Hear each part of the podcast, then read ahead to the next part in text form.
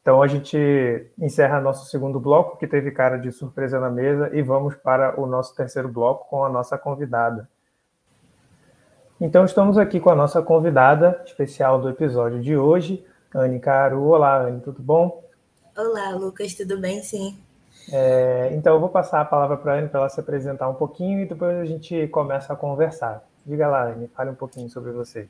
Bom, eu sou estudante de Sociologia, eu faço mestrado em Sociologia no PPGS da Universidade Federal de Pernambuco.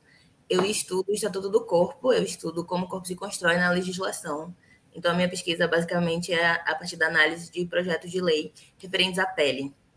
É, eu sou roteirista, é, eu trabalho com roteiro de games atualmente, mas eu já fiz alguns trabalhos para audiovisual também, é, entre eles o curta sobre o qual a gente vai conversar hoje. Obrigado, Anne. É, então, esse curta é, chegou para nós aqui do, do, Conversas através do Paulo Henrique, né, que é professor lá do PPGS. É, o curta é intitulado Bibliofagia. Ele está disponível no YouTube, a gente vai deixar o link aqui na descrição do nosso episódio, se vocês quiserem procurar. É, são 10 minutos e, e, a gente não vai cortar o episódio com um trecho do. De repente a gente bota um trechinho aqui do curta para vocês é, é, terem uma ideia de como é. É, mas, enfim, vamos falar um pouco sobre esse curto, então, Anne. É, é, como é que veio, é, é, como é que foi a, a concepção, a produção? É, fala um pouquinho mais para a gente, como é que esse trabalho veio à luz. Bom, o curta surgiu de uma ideia de Gaia, que é a atriz que aparece nele. Ela foi para a França para fazer uma peça inspirada no livro Torturado, do Itamar Vieira. não sei se vocês conhecem esse livro.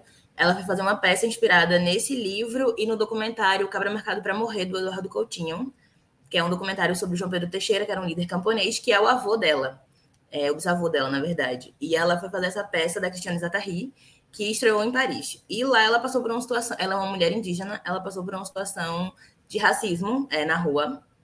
E ela ligou para mim, a gente é amiga há uns anos, é, falando que tinha tido uma ideia que ela queria fazer uma performance em Paris, expressando como ela estava se sentindo por estar lá e por um livro que ela tinha encontrado num, no lugar onde ela estava fazendo residência artística, ela encontrou um livro que anunciava a extinção dos indígenas é, do sul, da América do Sul.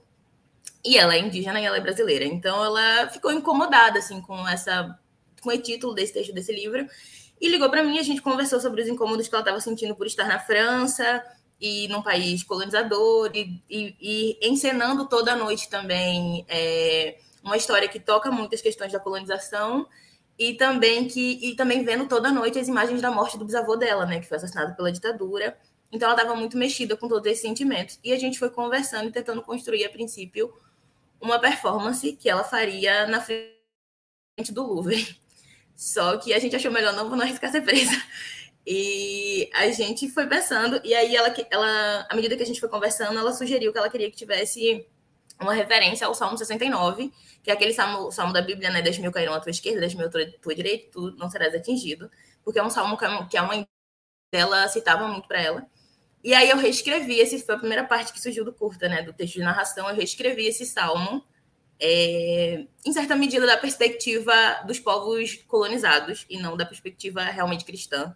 É, trocando né, a, a divindade cristã por divindades é, colonizado, de povos colonizados, e, enfim, fazendo realmente uma releitura desse salmo.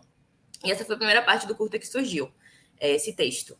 E aí, a partir desse texto, eu construí o texto todo de narração do, do, do curta, e aí a gente pensou em como seria a performance, que a princípio seria dividida em três partes.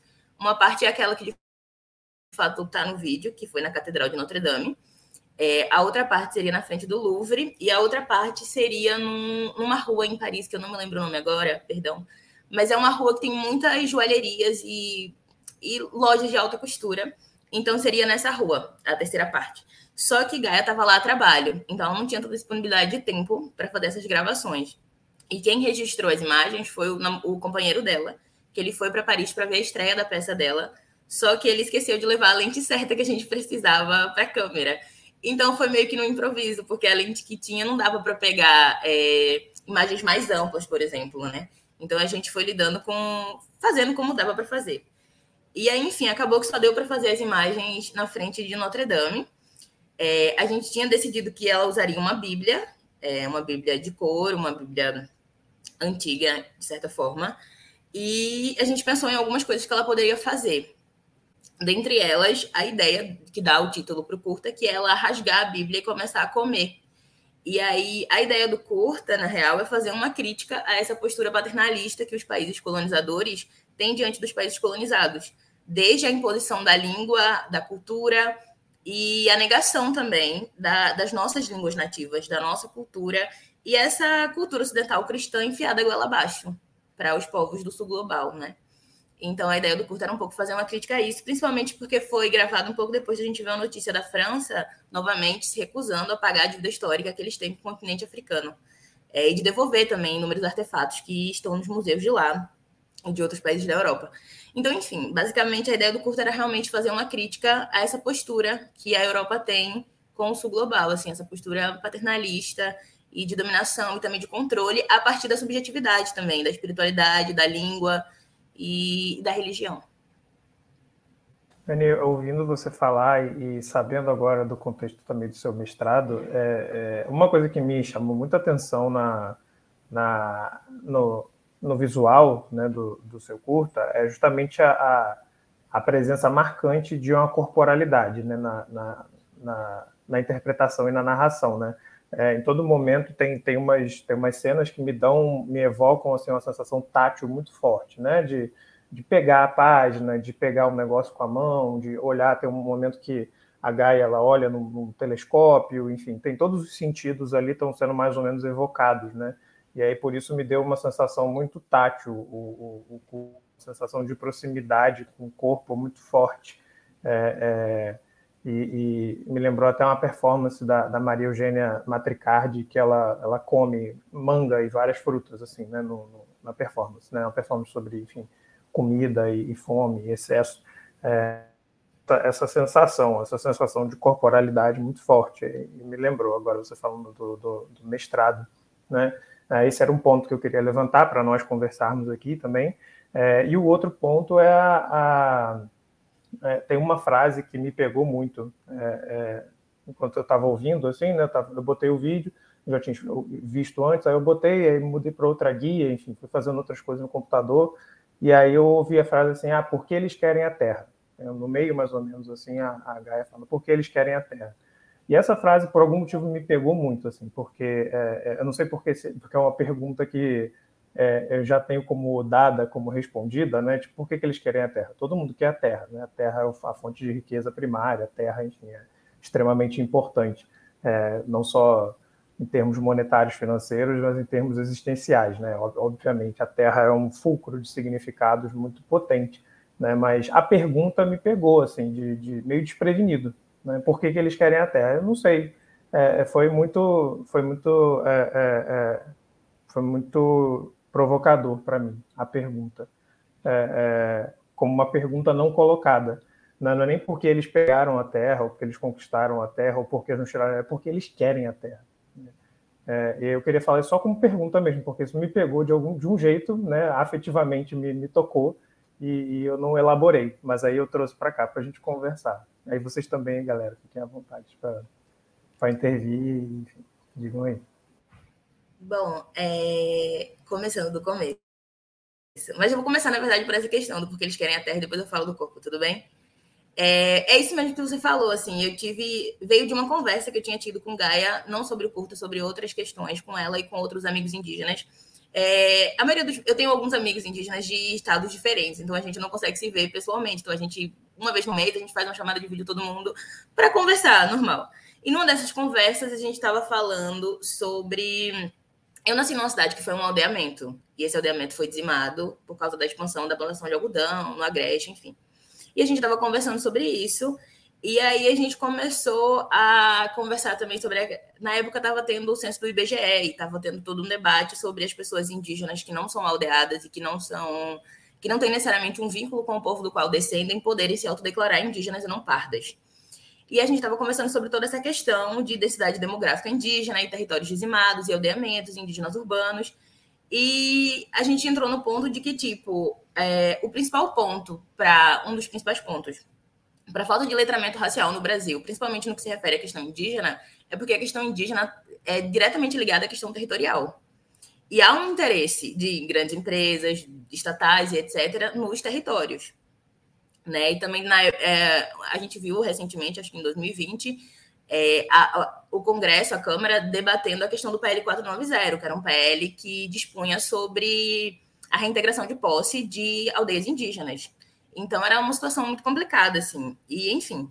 Então, a gente pensando em tudo isso, é uma das questões para ser tão difícil se autodeclarar indígena no Brasil e, ter, e ter essa declaração reconhecida é justamente a questão territorial, assim, na nossa opinião, né, na, na conversa que a gente estava tendo.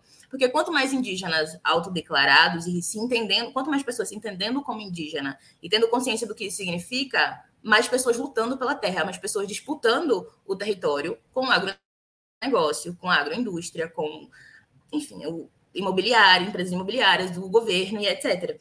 Então a gente estava pensando nessa questão mesmo, tipo, por que, que eles querem a terra e a quem interessa que a gente não se reconheça, que a gente não se entenda. A quem, a quem interessa, quem lucra com o apagamento das identidades indígenas. Quem lucra com uma negação de que a gente existe, que a gente está vivo. Sabe? Quem lucra com o nosso direito de afirmar quem somos. Num país onde já foi crime dizer que era indígena, sabe? Tipo, na época da ditadura militar, por exemplo. Então, era muito essa questão, assim, porque o território, a identidade indígena, ela é, ela é indissociável do território, né? Ser indígena é pertencer. Então, tem até um trecho no curta que Gaia fala é, na língua Tarairiu, e é, o que ela fala significa nós somos a extensão da Terra. E é um pouco esse o ponto, assim. É, perdão, uma notificação. É, então, era sobre isso mesmo que você falou. Tipo, por que, que eles querem a Terra? Por riqueza, por ganância. E, e essa acho que território é controle, sabe? É poder, é dominação. E por isso também é negação das nossas identidades, né? Porque se a gente sabe quem a gente é, se a gente reconhece que o Brasil é um território indígena, se a gente reconhece que a gente tem uma população indígena muito maior do que está do que tá marcado no censo do IBGE, muitas coisas mudariam, assim, eu acho, nesse jogo, sabe? É, por que é tão difícil no Brasil para a população se entender racialmente? Um exemplo que não tem necessariamente a ver com a questão indígena, mas tem a ver com isso. Aqui no Cabo Santo Agostinho, em Pernambuco, a gente tem uma população, eu não vou me lembrar é, o dado agora específico, mas eu posso mandar depois para vocês, podem botar na descrição, não sei. É, mas a gente tem uma população considerável de pessoas que se declaram amarelas, mas elas não sabem o que significa ser amarelo no senso do IBGE. Pessoas amarelas são pessoas descendentes de povos leste asiático, né? E, e essas pessoas elas não são descendentes de povos asiáticos, elas são pessoas pardas que vem no IBGE preto, pardo, branco, amarelo e pensa, bom, eu não sou preta, eu não sou pardo porque pardo é a cor daquele papel, eu não sou marronzinha, então eu não sou branca também, então eu acho que eu sou amarelo. Sendo que o que é ser amarelo, sabe? Então a gente tem um, um desconhecimento muito profundo no Brasil sobre a questão racial e sobre a questão indígena não é diferente. Tipo, eu, eu por exemplo, sempre soube que tinha ascendência indígena, mas eu não sabia que eu podia dizer que eu era indígena, porque eu não sou aldeada, eu não sou de uma família aldeada. Então eu não podia, porque o que a gente entende como ser indígena é aquele estereótipo é, do filme Tainá, da Pocahontas, né? O, o índiozinho. A gente não sabe o que é ser indígena, a gente sabe o que é ser índio. Índio é um estereótipo, é um mito folclórico. Isso está muito ligado a disputas territoriais também. Então é um pouco sobre isso, assim, do porquê que eles querem a terra e por que, eles negam que a gente existe. Por que, eles estão roubando é, a nossa subjetividade, o nosso espírito, a nossa cultura. Por que, que eles estão massacrando a gente de dentro para fora né, de, no sentido do espírito para o corpo, assim, entendendo o espírito aqui realmente como cultura, subjetividade, enfim, identidade, entendimento de si. É, e como isso se liga à questão do território, assim. Então, a pergunta era um pouco meio que sobre isso, assim, no curta. Ah, desculpa. Não, imagina, pode falar. Não, é porque, primeiro eu queria parabenizar, né, pelo, pelo filme, assim, pelo curta. É, a estética é muito bonita, muito forte. E, e a, a, contraposição de imagens, né? Porque o é, Gaia como indígena, né? Em, na França, né? E aí é, a bibliofagia, né? Devorando a Bíblia, né? Essa palavra do colonizador que veio para dizer que se é, o, o é, aquela até brincadeira né, de legião urbana, como é que um só Deus ao mesmo tempo é três, né, e vocês matam esse Deus e ele ama vocês e tal, e renuncia a Tupã, renuncia os encantados e tal. É, te ouvindo assim sobre essa questão do território, acho que é importante também a gente mencionar é, que você traz elementos tão importantes e que está assim realmente na agenda, né? é, é dos povos indígenas. Na semana passada estava acontecendo em Brasília o ATL, né, o acampamento Terra Livre, que reuniu é, indígenas do Brasil inteiro, né, acampados uma semana lá e lutando por essa questão da demarcação dos seus territórios. Apenas seis territórios foram é, realmente é, promulgados, né, assinados pelo presidente Lula, mas, por exemplo, um território aqui que eu acompanho bem de perto é o território de Montemor, do povo potiguara, que há 40 anos está se lutando por essa demarcação e não entrou na agenda né, dessa vez. Mas aí você traz essa questão da identificação, né, da gente saber quem nós somos. E aí, é, Paulo Henrique e eu temos uma pesquisa que a gente está é, atrás dessa pergunta, né, atrás dessa questão. Quem é é, esse pardo, o dilema dos pardos, né? Quem são essas pessoas que, é, entre esse limiar, né, do preto e do branco, né, é, tá ali numa zona cinzenta, né, que a Sueli chamava, a Sueli Carlos chama de zona cinzenta, que às vezes não consegue distinguir a sua ascendência. E isso daí é uma questão que você traz muito importante, porque tem a ver com a questão não só da identidade, você se identificar, como você disse, eu não sou aldeada, então eu não sou indígena, né? Mas não é só isso, uma questão de você não estar vivendo uma determinada cultura, é de muita gente não saber de onde vem porque a, a violência com que essas, essa, essa, essas populações foram forjadas, né, principalmente é, esse que está aí entre o, o, branco e o preto, né, que a gente está é, tá, tá falando, que é justamente onde se perde, porque essa ideia do apagamento das culturas indígenas foi é, realmente é, produzida e foi proposital, né? foi politicamente pensada, é, se, se incorporasse à cultura do branco, então automaticamente já deixaria de ser indígena, então isso daí é, é, é pensado, né? E tem um objetivo exatamente para é, tirar as pessoas ali dos seus territórios, das suas culturas e, e, e, apagar. Então, muita gente também não se identifica porque não sabe de onde vem, né? Aqui no território potiguara está tendo um movimento bem interessante de resgate da língua, né? Da linguagem. Então, é, a língua também é uma forma de se dizer no mundo, né? de mostrar a visão de mundo que se tem. A luta pelo território é a luta pela sobrevivência, é a luta pe pela manutenção da cultura. Né? E aí é, eu parabenizo muito assim, o seu trabalho, porque em 10 minutos vocês apontam tantas questões né, que traz para a gente é, essas reflexões sobre a identidade, sobre o pertencimento, sobre é, o território, sobre é, utilitarismo né, dessas terras, assim, pelo, por esses poderosos colonizadores naquela época, mas pelo capitalismo até hoje, né?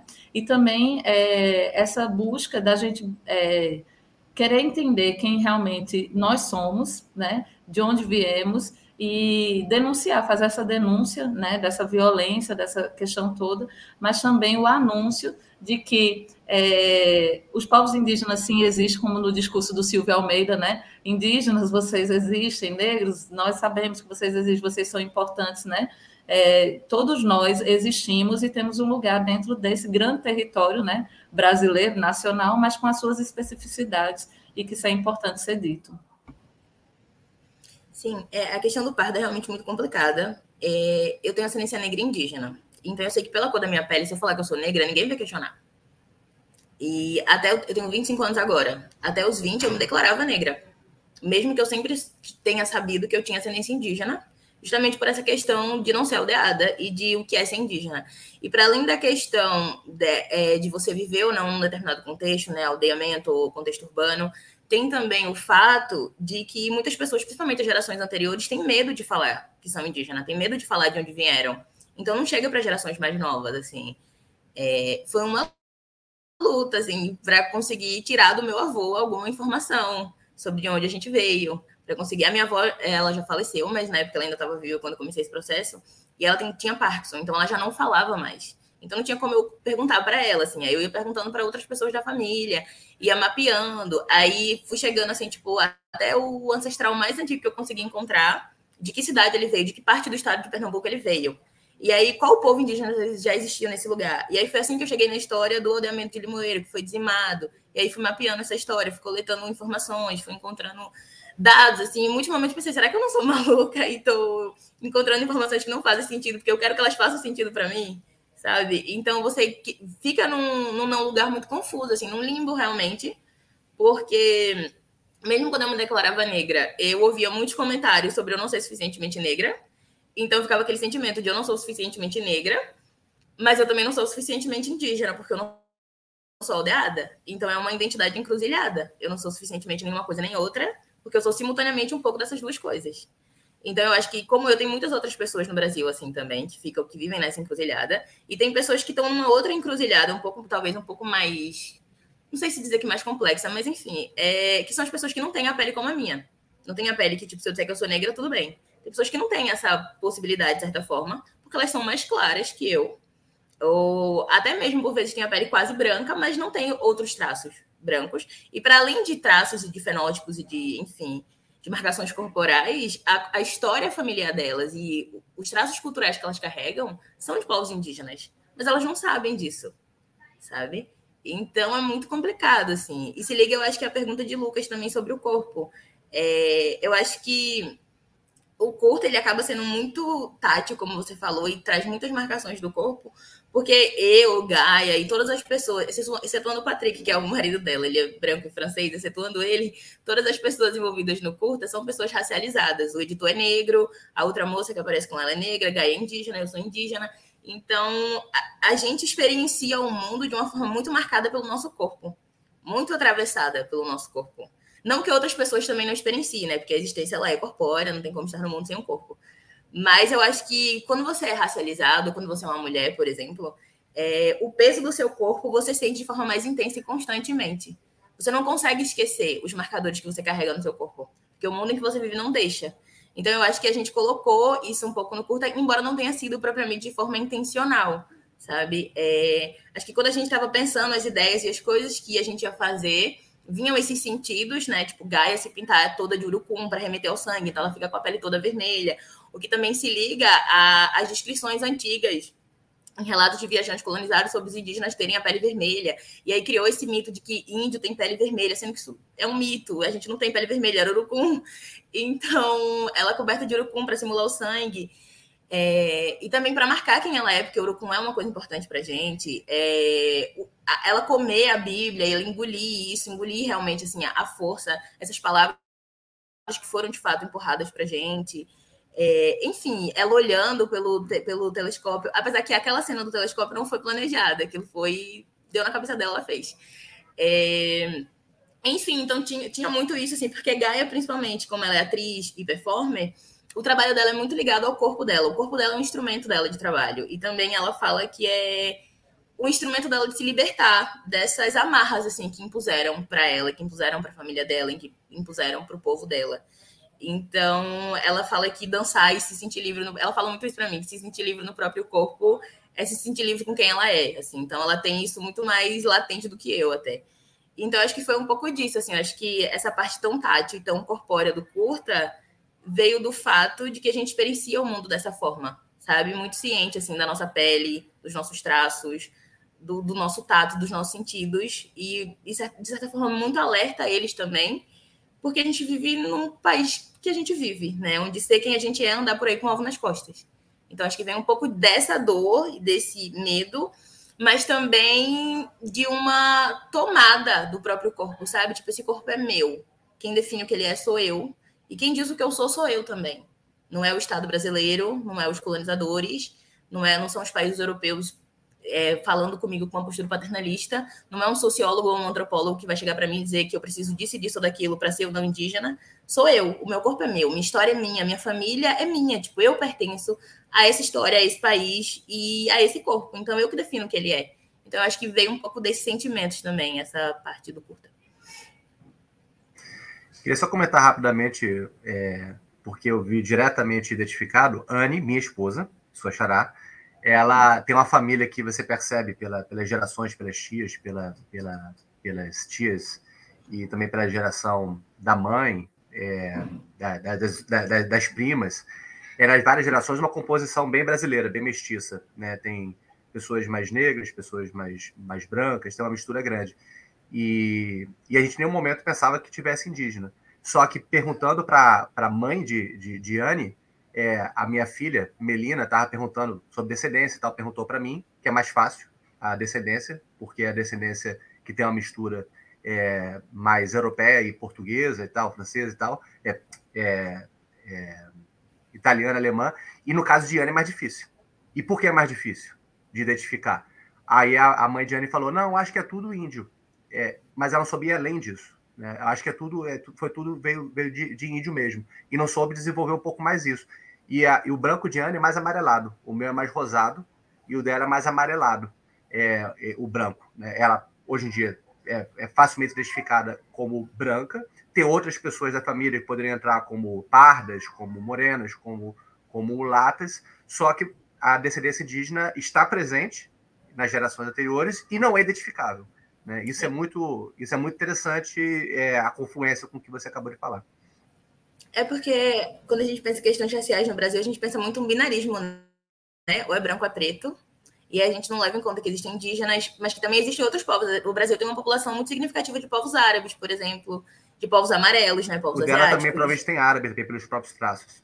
É, e aí, e aí geralmente a gente não pensa isso, a gente pensa é preto ou é branco, e tem muitas pessoas que visivelmente não se encaixam nem no preto nem no branco.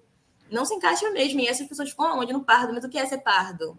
Eu tenho amigas que têm ascendência árabe que se declaram pardas. Eu tenho amigas negras que se declaram pardas. Eu tenho amigos indígenas que se declaram pardos. O que é ser pardo? sabe? Então é muito complicado isso. A questão racial no Brasil é, é uma encruzilhada muito complicada.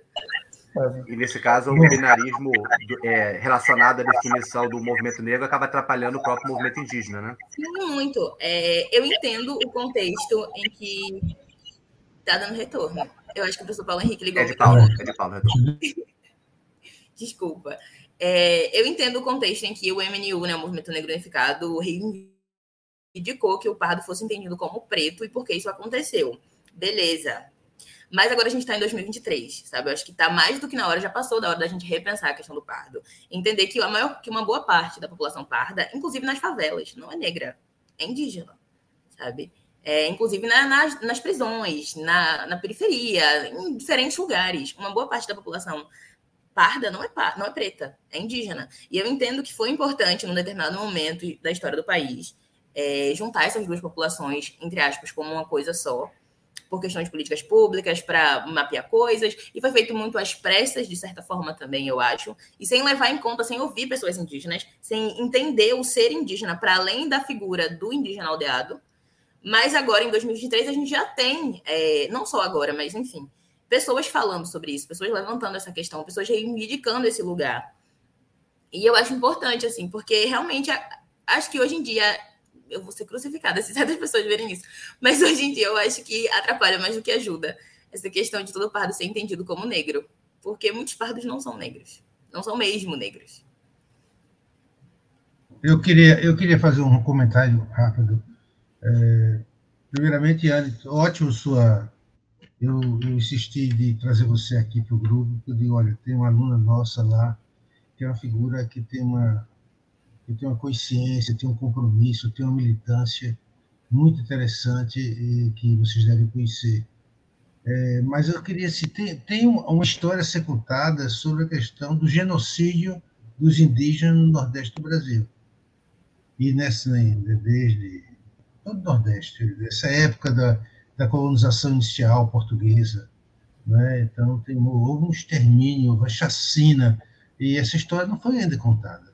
Uma vez eu estava em Nossa Senhora do Ó, Nossa Senhora do Ó é um, é um distrito do, do município de Ipujuca, onde hoje está situada o, Porto de Suape.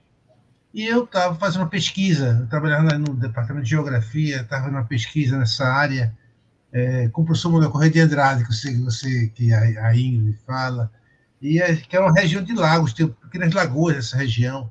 E, de repente, eu estava no, no, no, almoçando, e quando eu olhei, toda a população do restaurante era todos indígenas. Eu nunca tinha prestado atenção na minha vida que, que a população, a, a força da população de origem indígena em Pernambuco. Eu vi nessa região, pela primeira vez, eu olhei e vi uma outra coisa que eu não via é, como se fossem os caetés, que esses, esses caetés foram escravizados nessa região desde o século XVI, final do século XVI, na, na, na, na, primeira fase da colonização. Então, mas ficaram ali, esse aldeamento ficou ali dos caetés, essa região Nossa Senhora do Ó. com esses pequenos lagos, região muito diversificada de modiga, de, por, de vários tipos de frutos, que foi tudo destruído pelo povo de Suape, na verdade. É, então, isso me chamou a atenção, a questão do extermínio. Aí eu acho que essa questão do extermínio é, se impede de fazer uma discussão mais profunda sobre a relação do pardo e da mestiçagem. Por exemplo, esse problema da mestiçagem ele, é, ele, ele é incorporado dentro da, da, da discussão política na Bolívia, com Sicanque, é, fala de Michele sabe disso, que ela tem uma discussão importante sobre a mestiçagem, por exemplo, a cultura, a cultura, a cultura do, do, dos, dos, povos é, bolivianos, essa cultura mestiça, ela é valorizada, não? Aquele chapéu de coco do, do Rei Charles, naquela roupa espanhola, não vem aquilo como um problema para a construção da identidade da, da, da Aymara. Pelo contrário, então, os, os elementos da mestiçagem, elementos culturais, eles são a língua espanhola, são, dentro, são incorporados com uma, uma, uma valorização é, de uma cultura chola, que é uma cultura aimara, e que isso tem um significado político importantíssimo, inclusive a nível de organização de um Estado multicultural, etc, etc. Você também vê isso no, no, no, no Caribe. Eu estava conversando com o professor Jesus Dias, que vai ser o presidente da ALA, atualmente é o vice-presidente. Ele é poeta também. E eu estava no México, e ele recitou uma poesia do mestiço. É engraçadíssimo, porque ele dizia: Eu sou dominicano, mas eu vou no México e me chamam de mexicano. Eu vou em Costa Rica e me chamam de costarriquense. Eu vou na Venezuela e me chamam de venezuelano. Eu vou no Brasil e me chamam de brasileiro. Então eu sou um mestiço, um mestiço cosmopolita. Foi engraçadíssimo um poema que ele recitou. Quer dizer, brincando com a questão da mestiçagem, como sendo algo é, interessantíssimo para trabalhar a questão do, da cooperação, do diálogo intercultural. Eu, no Brasil é muito difícil incorporar ainda a discussão da, da mestiçagem como um elemento positivo na organização das lutas políticas, porque eu creio o elemento que você trouxe, assim, que o problema do extermínio foi tão forte que, as, que os movimentos ainda estão lutando pela, pela, pela, pela territorialização pela questão de, do, de que são suas aldeias, seja aldeias rurais ou urbanas, mas ainda é uma luta para a construção de aldeias, de um espaço onde a gente possa ter visibilidade como um grupo étnico originário.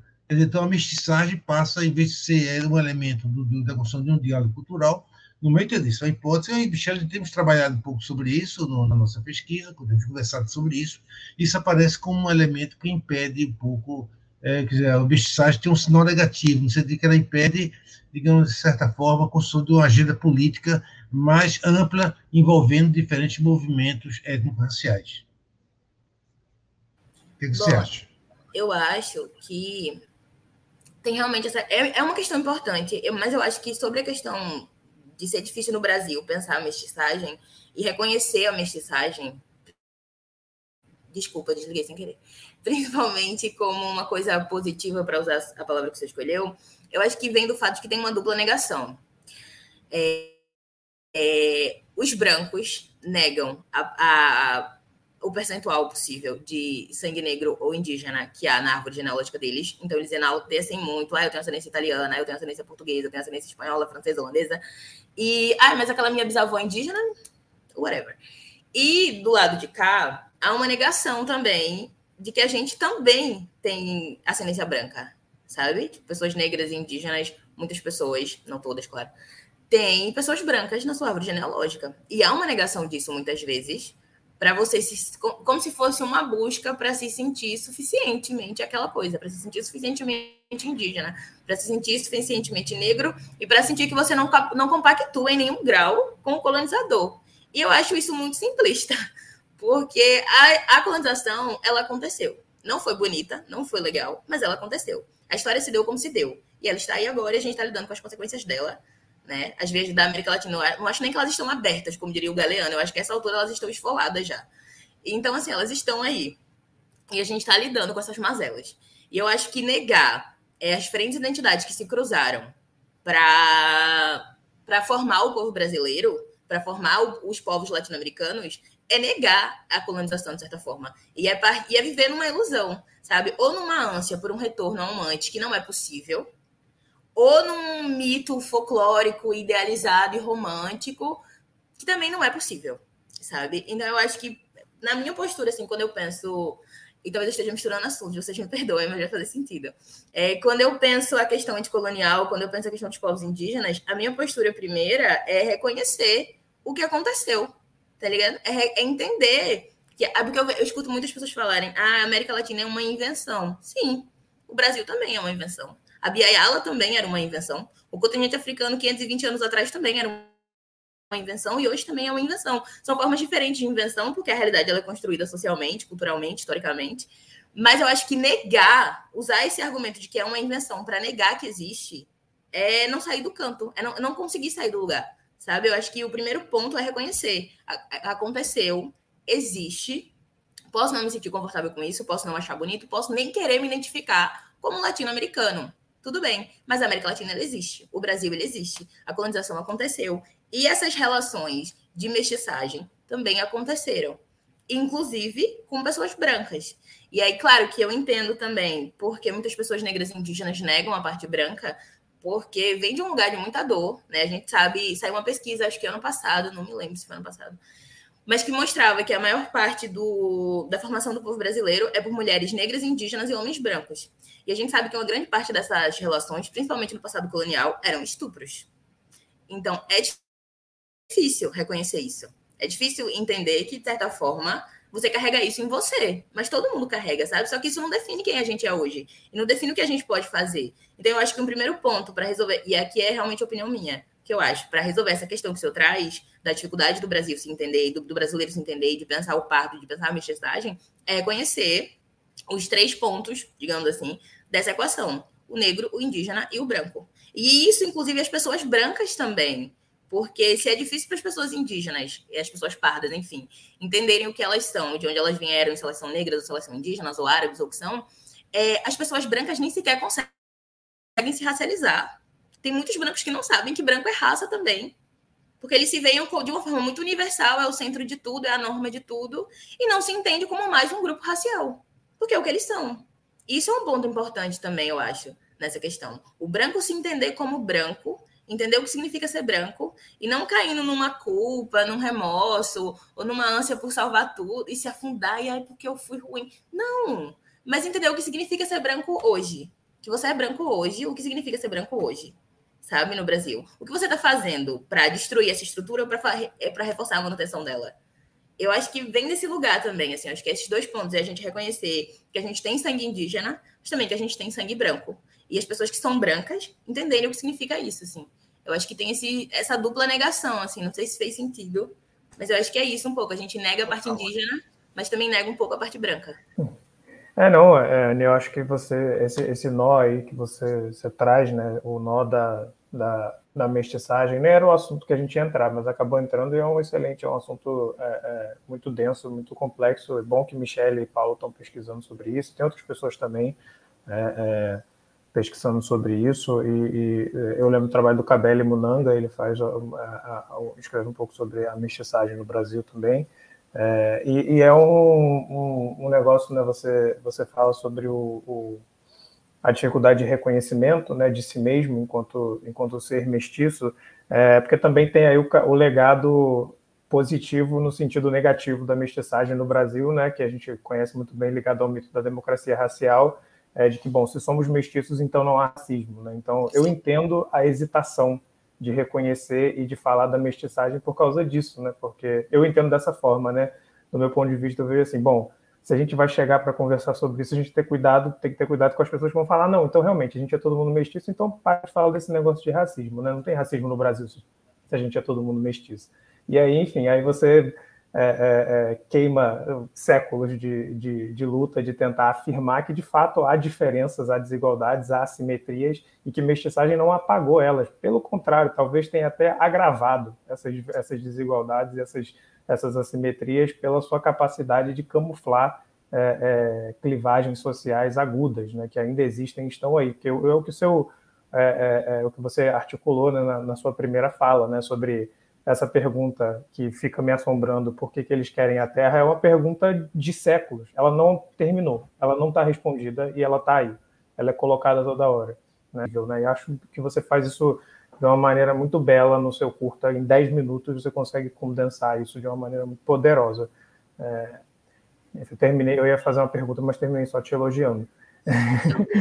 Uma observação, Lucas, em relação a isso, é, eu acho que a gente pensa muito do mito da democracia racial via Gilberto Freire, uma posição conservadora. Mas tem outro, por exemplo, como Daci Ribeiro, que ao mesmo tempo afirma que mestiço é que é bom, no sentido de afirmação de uma civilização mestiça que tem essa, é, essa, esse valor civilizatório, que não se confunde com outras, e reconhece o racismo e toda essa história né, de luta, de, de, de dominação do território, de violências. Então, é possível afirmar positivamente a mestiçagem e, ao mesmo tempo, ter uma posição progressista, uma posição de afirmar também a importância das lutas de afirmação, tanto indígenas como, como negras eu acho que isso toca justamente no que eu tinha falado antes, que é a importância de entender o que significa cada uma dessas coisas, né? O que significa mestiçagem, o que significa ser indígena, o que significa ser negro e o que significa ser branco no Brasil.